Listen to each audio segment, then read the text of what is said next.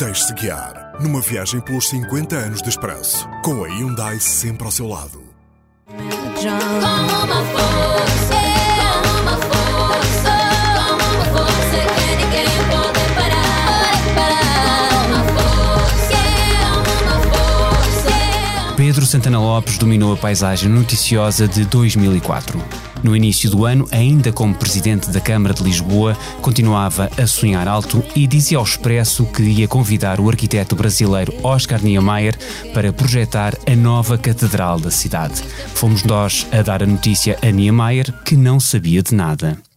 Depois, Santana Lopes sucedeu a Durão Barroso na chefia do governo e do PSD. Durão teve o apoio dos 25 da União Europeia, nesse ano alargada com a entrada de 10 países, para ser o substituto de Roman Prodi à frente da Comissão Europeia e Durão largou o cargo de primeiro-ministro. Mas Santana não se aguentaria até ao fim do ano, porque o presidente da República, Jorge Sampaio, dissolveu o Parlamento e marcou eleições legislativas por causa da sucessão de episódios que ensombraram a credibilidade do governo. Depois de ouvir os partidos políticos com representação parlamentar e o Conselho de Estado, venho comunicar-vos formalmente que resolvi dissolver a Assembleia da República e convocar eleições parlamentares. O panorama político alterou-se ainda mais em 2004. Jerónimo de Sousa substituiu Carlos Carvalhas como secretário-geral do PCP.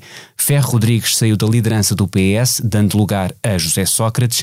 E António de Sousa Franco morreu de infarte durante a campanha para as europeias. Era o cabeça de lista do PS, partido que venceu as eleições.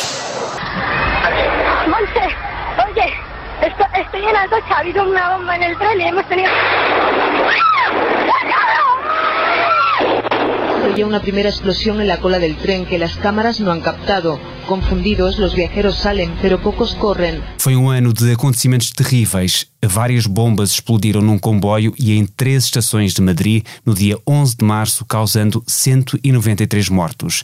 Os ataques foram atribuídos ao extremismo islâmico por causa da participação de Espanha na guerra do Iraque. Na cidade russa de Beslan, militantes islâmicos tomaram reféns numa escola, exigindo o reconhecimento da independência da Chechênia e tudo acabaria com a morte de 334 pessoas, das quais 156 crianças.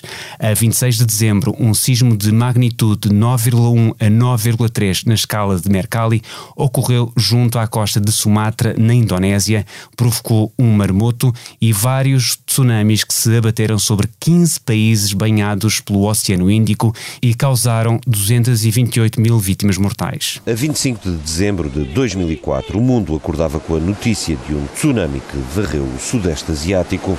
As ondas destruidoras não demoram a atingir as costas da Indonésia, Sri Lanka, Índia e Tailândia.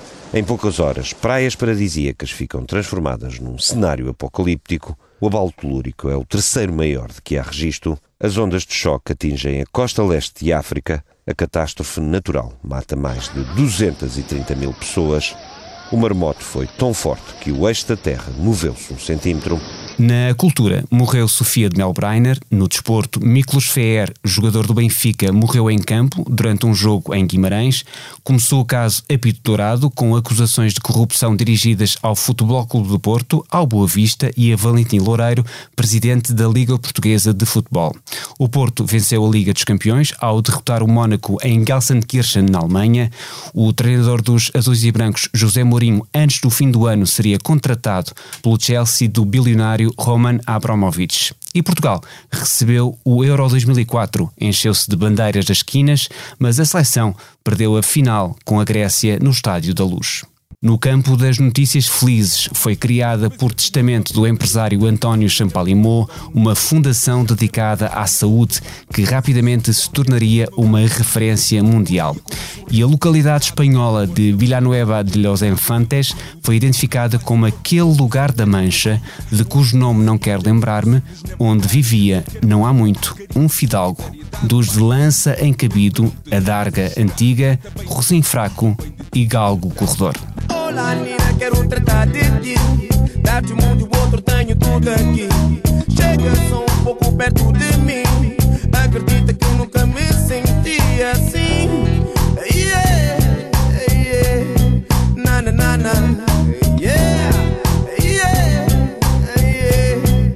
Na, Esta foi uma viagem carregada de energia Hyundai O podcast 50 anos de expresso conta com o patrocínio da Hyundai, a marca que abraça a mudança para garantir um mundo melhor às gerações de amanhã.